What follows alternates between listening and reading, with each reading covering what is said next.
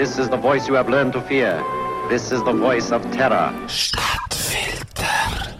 Die Geschichte, die ich euch heute erzähle, die hat alle Qualitäten von einer erstklassigen Verschwörungstheorie. Sie ist düster, gruselig und sie tönt einfach nur absurd. Die Theorie erzählt von dunklen Hintermännern, die ihre Macht schamlos missbrauchen. Und sie hat einen sehr glaubwürdigen Bösewicht, nämlich die amerikanische Regierung. Deren trauen Verschwörungstheoretiker eh alle Schandtaten zu. Sie hat nur einen kleinen Schönheitsfehler, die Verschwörungstheorie. Es ist kein Hirngespinst vom wirren Geist, wo als perfekte Unterhaltung würde taugen. Die Geschichte ist nämlich wahr und darum nicht ganz so amüsant wie die gefälschte Mondlandung oder die Alien-Autopsie zu Roswell, New Mexico. Die Geschichte nimmt ihren Anfang in einer Kleinstadt im US-Bundesstaat Alabama. Tuskegee hat etwa 11.000 Einwohner. Der Lionel Richie ist in diesem Ort geboren worden, ebenso Rosa Parks. Sie ist 1955 verhaftet worden, weil sie im Bus nicht hat für einen weißen Platz machen. Der Fall hat die Bürgerrechtsbewegung in den USA eingeleitet. Während dem Zweiten Weltkrieg sind Tuskegee Militärpiloten für die Luftwaffe ausgebildet worden. Die Piloten haben zu den besten Einheiten in der US-Armee gezählt, obwohl die Ausbildung schikanös war. In den Streitkräften hat es nämlich bis zum Jahr 1948 Rassentrennung gegeben. Die schwarzen Piloten sind zu Alabama ausgebildet worden unter entsprechend rassistischen Bedingungen. Aber der Rassismus in der Armee ist geradezu harmlos gewesen wenn man hört, was zu Tuskegee so schnell passiert ist.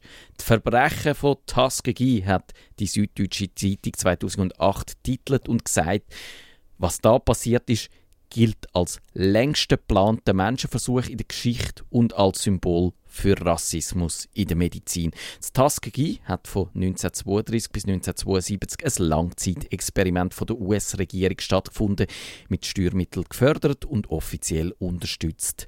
Man hat den schwarzen Baumwollpflücker Gratisverpflegung und 100 Dollar versprochen und ihnen gesagt, dass der Staat Kosten für die Beerdigung würde übernehmen, falls etwas schief geht.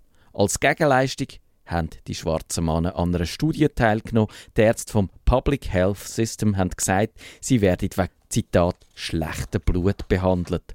Aber das Gegenteil ist der Fall 399 Männer, die an dieser Studie teilgenommen haben, sind überhaupt nicht behandelt worden.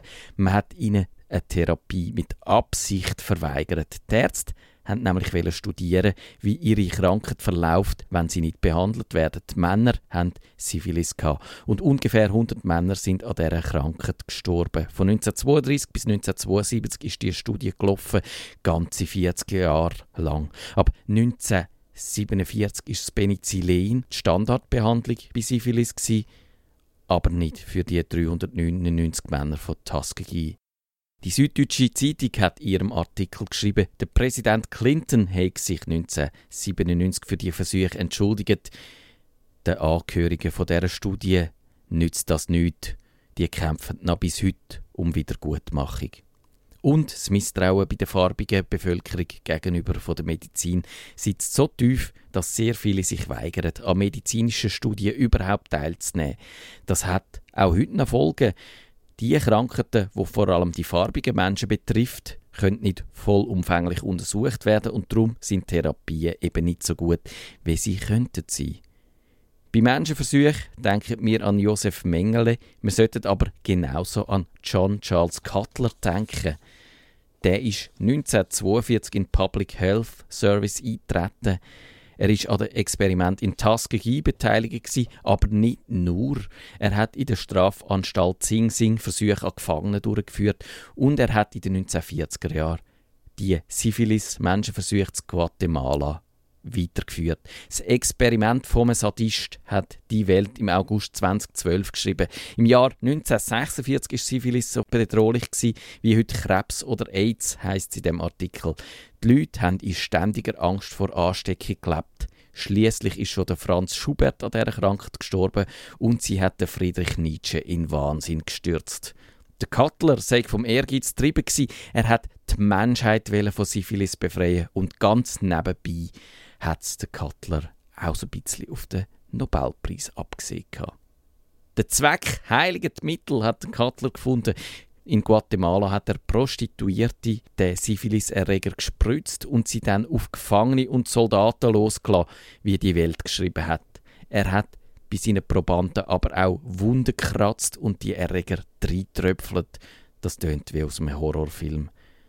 Der Cutler hat die Experiment gefilmt und fotografiert. 1500 Probanden haben unfreiwillig an dieser Anführungszeichen Studie teilgenommen. Und wir fragen, ist der John Charles Cutler für diese Taten im Gefängnis gelandet? Nein, weil seine Taten irgendwie erst nach seinem Tod ans Licht gekommen sind. Nach 2008 hat die University of Pittsburgh eine Vorlesungsreihe zu Ehren vom Cutler abgehalten. Immerhin, die ist abgebrochen worden und auch der Obama hat sorry gesagt. Und wir lernen, dass die schlimmsten Verschwörungstheorien vom Leben geschrieben werden.